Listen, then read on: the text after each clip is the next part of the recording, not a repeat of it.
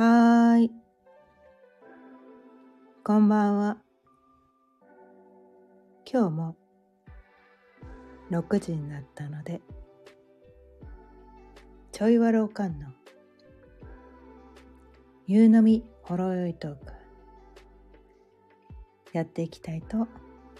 思います。今日のお題は長所自分では分かりにくいよね。というお題でお伝えしていきたいと思います。改めてこんばんは。ちょいわろうかんのかよねです。私は星読みセッションとか星読み動画講座を販売してたりあとはね最近オンラインの昼スナックっていうのねやるようになってこうみんながねなんかちょっと誰かと話したいとか誰かに悩み聞いてほしいとかなんかこうこういうふうに今考えてるんだけどちょっと誰かに聞いてほしいとか、うん、あとは今なんかこう煮詰まってるんだけど誰かとねこう壁打ちっていうの分かりますかね？こう誰かとこう話をねして誰かにこうアウトプットすることでなんかこう自分の中がどんどんクリアになっていく。別に私が何をできるわけじゃないけどただ聞いてあげて「へえそうなんだ。えそれってどういうこと?」みたいなね。なんかそういうなんかこうこう私とその会話のキャッチボールをすることで何かね自分の中で気づいていくみたいな、うん、なんかそういうことができる場、うん、それがねオンラインだったら今どこに住んでいてもどういう環境にあってもオンラインだったらいつでもどこでもつながれるなと思ってそのねオンラインの昼スナックっていうのをねやってたりします。でまあ恒例のいつものマヤ歴今日のマヤ歴は、えー、金ナンバー9ですね。新しいサイクルの9日目。で今日の紋章は赤い竜の9日目。赤い竜のキーワードは命を育む。命を大切にする。慈愛。母性のエネルギー。そしてもう一つ流れている紋章のエネルギーは赤い月のエネルギー。赤い月のキーワードは浄化。新しい流れ。水の力。そして音9のエネルギーが流れています。音9は飛躍発展する拡大するワクワクを楽しむ。そして音1の時にこうね意思決定してアクションを起こす。でその日が刻印の日だったんですね。で音5の時に目標をね再設定する。コミットメントする。方針を決めてそこにコミットする。という刻印の日。で刻印の日って3回あって今日の音9の日も刻印する。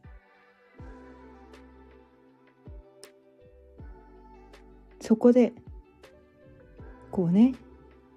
自分がその男の日にコミットメントしたことでこう飛躍発展してそれをねそのコミットメントしたことをこうなんだろう無理して頑張るのではなく悲壮感漂ってえなんか決めちゃったからこれやんなきゃいけないっていうんじゃなくてワクワクしながら楽しんでくださいそれ。せっかくコミットしたんだから楽しんじゃおうみたいな。なんかそんな感じ。そういうエネルギーが流れています。あ赤月さんこんばんは。今日も聞いていただいてありがとうございます。夕飯作りながら。そうなんですよ。もうねこの時間帯にわざわざ狙ってるのは夕飯しながらって結構なんだろう。手は使ってるんだけどこう耳が寂しかったりするかなと思って。そこでね私結構なんかいろんな YouTube とかね聞いてたりするんだけど。そこの時間にね耳は開いてるからなんかそこにねなんかちょっとなんかこう音もしてこう夕飯作るのって毎日ねちょっとうん今日は作りたくないけどまあ作んなきゃしょうがないから作んなきゃみたいな。なんかそんな時にちょっとでもね楽しんで聞いていただけたらなと思って。そういう意味もあって、うん、もう主婦って大変ですよね毎晩ご飯作んなきゃいけないから、うん、でもああねすごくね私思うんですよ。お母さんがどういうエネルギーで夕飯を作ったかによって全くこうレシピは全く変わってなくてもお母さんがどういうエネルギーで作ったかによってご飯の美味しさ違うんです。もうこれは断言できます。違うんですよ。ご飯の美味しさ違うんです。エネルギーが違うんです。ご飯にこもってる。その違うんですよ。もうこれはね私は体感しています。体感しています。なのでねそうねご飯を作りながらこうねそういう人たちにちょっとでもこうワクワクとか楽しいっていうねエネルギーを伝えられたらと思っています。赤月さん。そうそうそうなんですよ。どういうエネルギーでそのご飯を作るかによってご飯の美味しさ変わるんです。変わるんです。まあ思い浮かぶかもしれないけどね。プラセボ効果かもしれないけど。でもね変わるんだ。それがこうなんていうのかな。レシピ以外のそのお母さんの愛情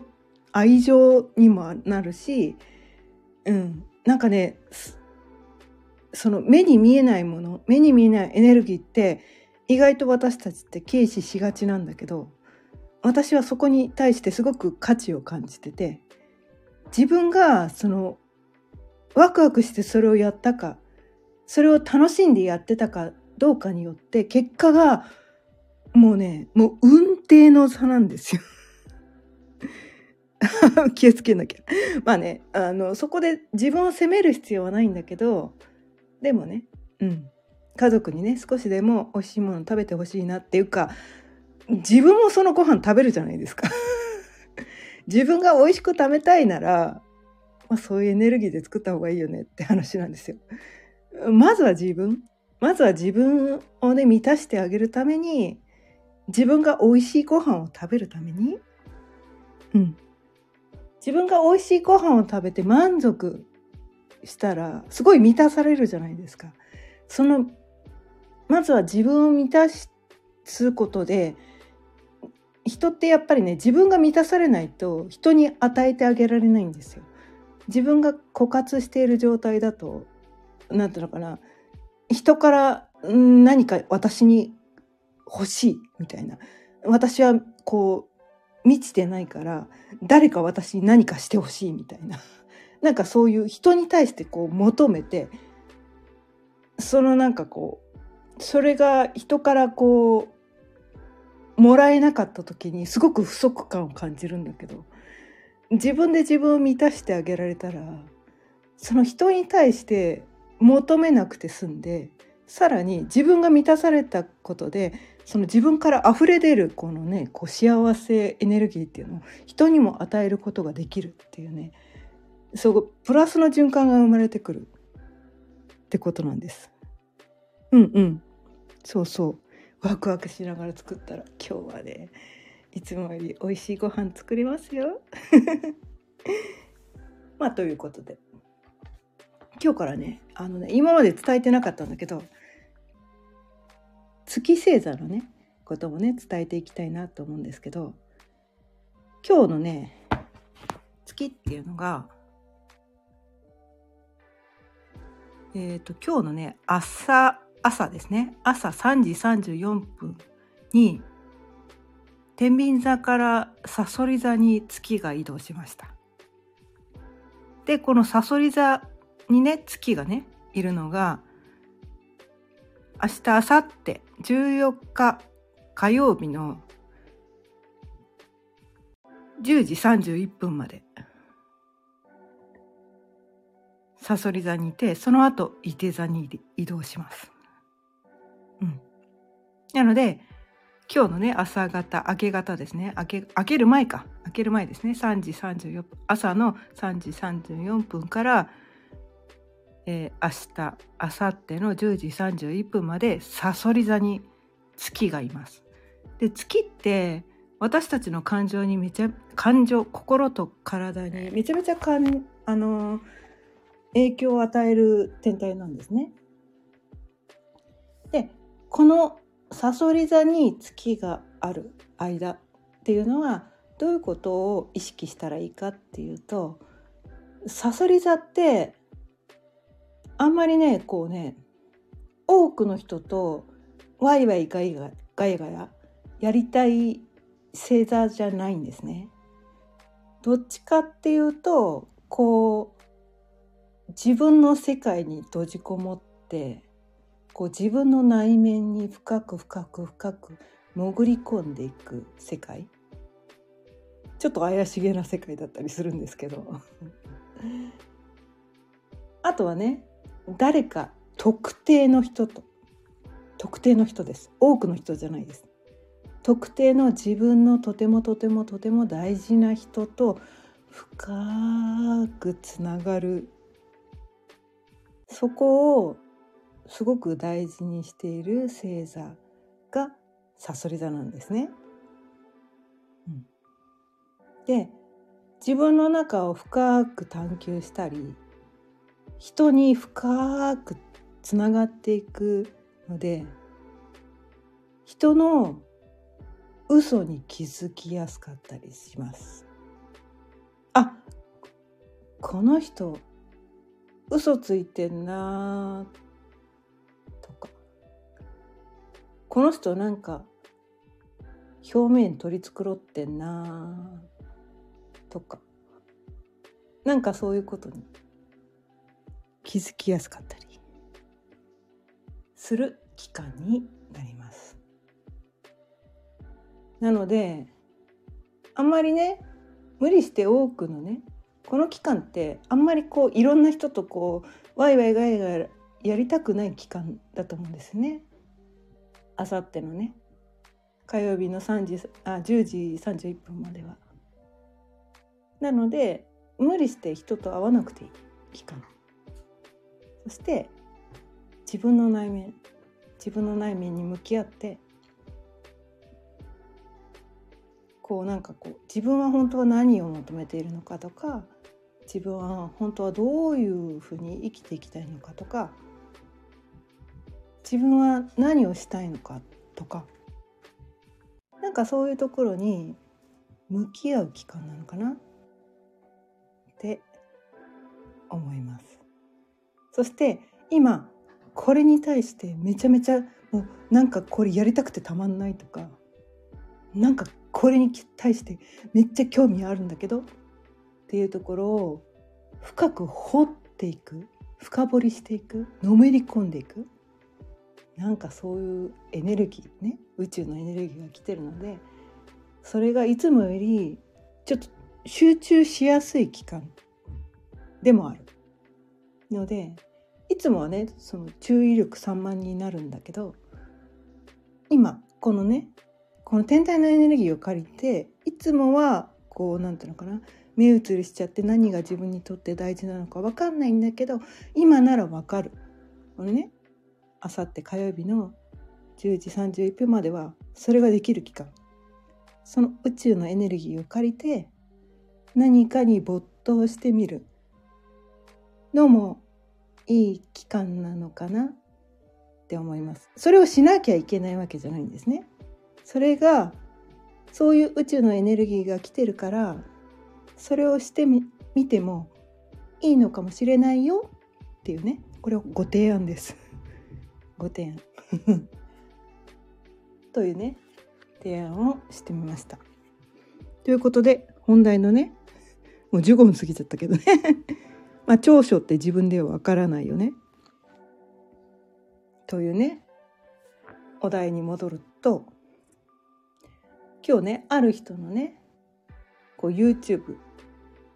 ていうのを見てこう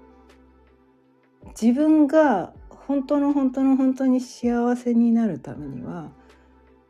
自分の長所っていうのをあ自分の長所っていくつもあるんだけどそれが世の中に立つ長所。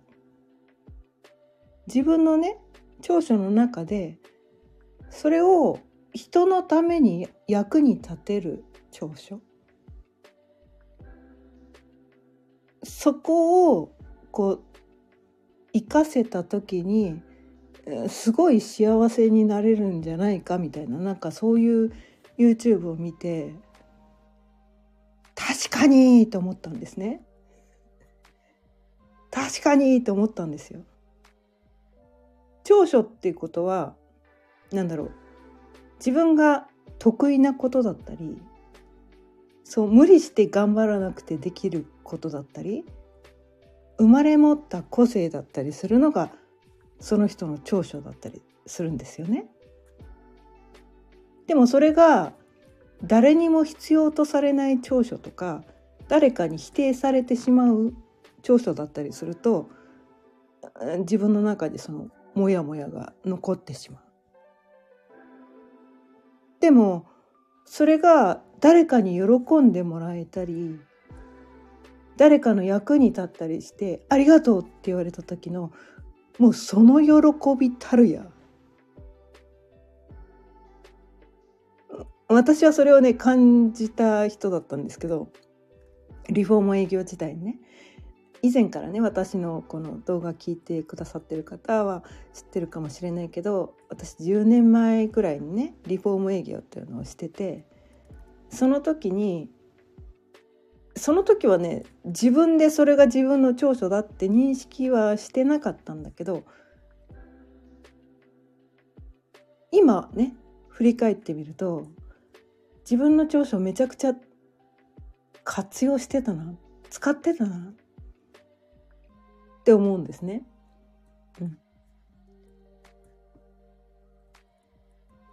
でそれで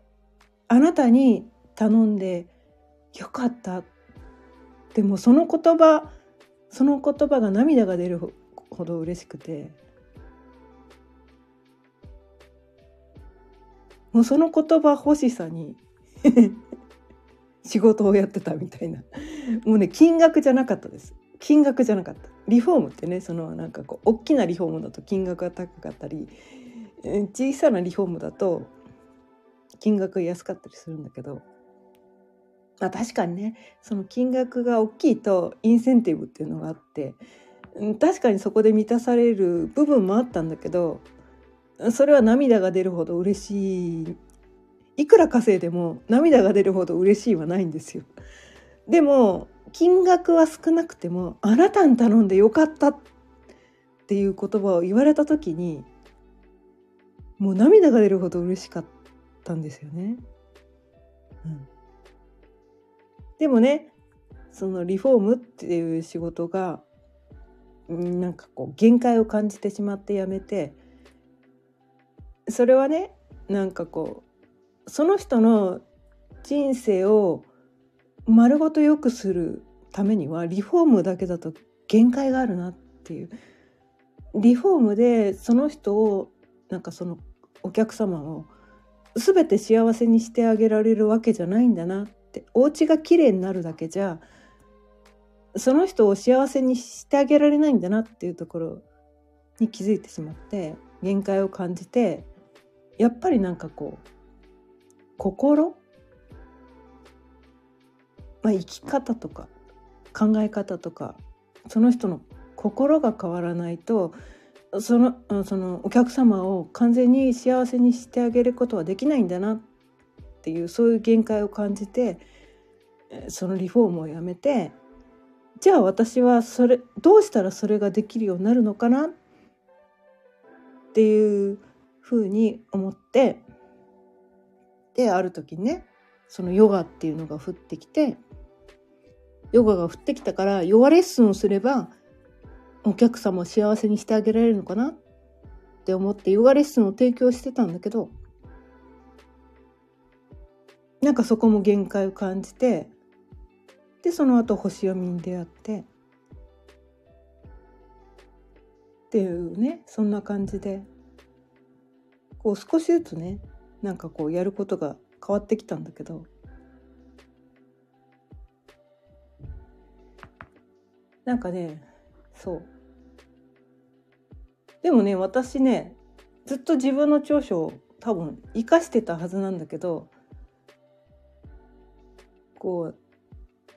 うなんだろう生かし自分がその長所を生かしてたのかもしれないんだけどでもねそれがねうまくね自分では言語化できない私ね人の長所を言語化するのは得意なんですけど自分の長所をね言語化するのが自分のことって本当人ってわからないんですよね。自分のことはわからない。だからいろんなねこう占い師さんとかセラピストっていうのは自分専属のねセラピストとか占い師さんがいるらしいっていうのはね結局皆さん自分のことは自分でわからないっていうことらしいんですよね。そう、うん、だからやっぱりねお互いこう助け合いみたいなねなんかそういうところがあるのかなって思うんですけど。でここで私めちゃめちゃずうずうしいお願いをねこのこれを聞いてくださってる方にしてみたいと思います 私自分の長所いまいちよく分かってます こう星読みとか前歴で読み取れることはあるんだけどそうなのかもなって思うんだけどうん、なかなかわからない。でもしねこれを聞いてくださってる方の中でえ私のね私の長所ってこういうとこだよっていうのをもしね教えてもいいなっていう人がいたら是非教えてください。もう教えてほしいんですよ。もうね分かんないんですよ自分のことは自分で。私ねセッションとかで人のことを褒めたりとかあなたのいいとここういうとこですよって人のこと言うのはめっちゃ得意なんですけど自分のこと分かんなくてなんかね限界を感じてるんですよね。えー、私のいいとこどうどういうことなの？とか。昔ね昔このねこういろいろなね自分をねこう自分が世の中の役に立つためにこういろんなねこう講座っていうです。あの、えーと、企業企業塾みたいなやつとかあの講座みたいなのでいっぱい受けてもう何百万と お金をつぎ込んできたい、まあ、その時にねある講座でこのお互いのね第一印象でいいところでお互いを褒め合いましょうみたいなそういうねワークをねしたことがあってその時に言われた言葉が「ま、真面目そう」とか「ちゃんとしてそう」とか「きちんとしてそう」とか。なんかそういうねなんかねいやいやあのまあまあだらしなさそうって言われるよりはいいんだけどいやそれって人としてお仕事をすると時にいやそれって当たり前でしょみたいな私の中ではね。私の中ではいやきちんとするのは当たり前でしょ。真面目にやるのそんなの当たり前だよね。えそこも褒められてもみたいな。えもっと私のオリジナリティみたいなのはないの？みたいな。なんかねそこに対してもやっとしたところがあったんですけど。まあ今今思えばねそれって贅沢なのかなって。相手は褒めてくれたんだからそれを素直に受け取ればいいのかもしれないけど。なんかでもどっかでねそのお仕事として相手のなんかお金を払っていただく以上いや真面目にやるのそんなの当たり前だよねって。きちんとちゃんとやるのそんなの当たり前だよねっていうのがあってその当たり前以外の なんか特別なことって私にはないのみたいな。なんかねそういうところを求めてしまったんですけど。まあでもね。今ねこう自分でねこのねこのアウトプットできる場があって自分でねこう口に出してねそれをね言ってみたことで改めて気づいたことあるんですけど当たり前のことが当たり前にできることっていうのが私の個性なのかなとか。意外とね世の中の人って当たり前俺常識こ常識だよねって思うことが当たり前にできない人もいるのかなみたいな。うん。なんかそういうところにも気づいたりとかして。まあ真面目にね。真面目にコツコツちゃんときちんとやることが私の個性なのかもしれないですね。ひょっとしたら。まあこれもねこうこのねスタンド FM、うん、去年のね11月24日から。初めて。毎日真面目にコツコツやってる。やってるわ私。みたいな。真面目にコツコツ。まあ、ま、ま、真面目じゃないかもしれないね。ひょっとしたらね。お酒飲みながらやってるからね。お酒飲みながらやってるかもしれないけど。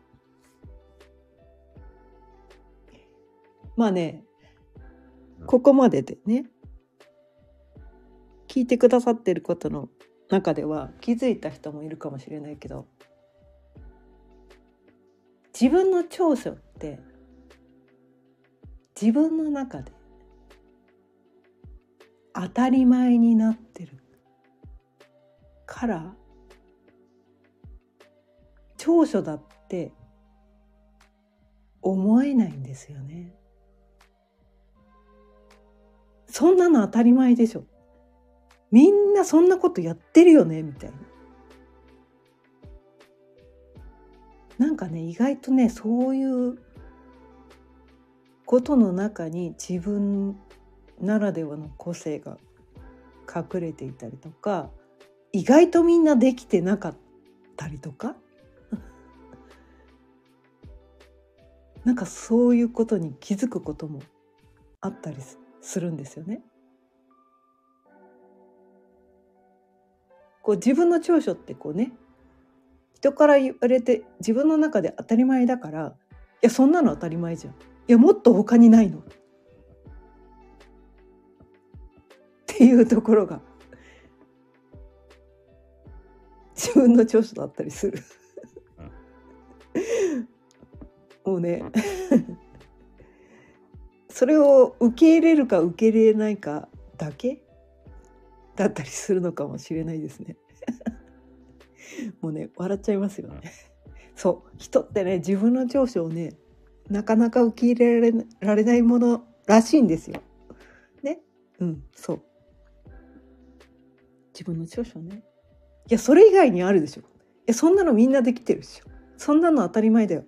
みたいなね。そういうことが長所だったりします。長所っていうとねなんかこう人よりこう圧倒的に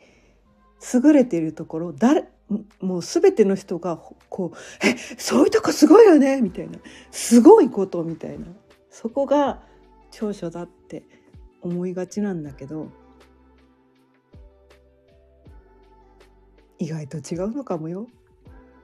意外と違うのかもよ。今までもいろんな人に言われてきたんじゃない？その長所。自分にとっては当たり前でいやそこじゃなくて他にないの？って言いたくなるようなそこにね。本当はそれがあなたの長所だったりするのかもよ。っていうのをね私は自分自身に今言い聞かせています。私は真面目なところきちんとしているところちゃんとしているところまあコツコツできること。まあそこが長所なのかもしれないですね。もっとねこう人に誇れるような素晴らしいところを長所だって言いたいんですけどまあそこなのかも しれないなって思います ということで今日も30分過ぎたのでそろそろ終わりにしたいと思います。今日も聞いてくださってありがとうございます。今日は長所って自分では分かりにくいよねということでお伝えしてきました。でこのね30分以上お伝えしてきて改めて気づいた長所について自分では分かりにくいのと合わせて自分ではいやそこじゃないよね。そこじゃなくてもっと違うことないよ。ないもっと違うとことないの？って思う。こと。自分ではなんかこう受け入れがたいようなこと？がひょっとしたら長所なのかもしれないよ。まあ、いきなりね、受け入れられないかもしれないけど、なのかもしれないな、ぐらいでね。まあ、そういうふうにね、思ってもらえたらいいかなって思います。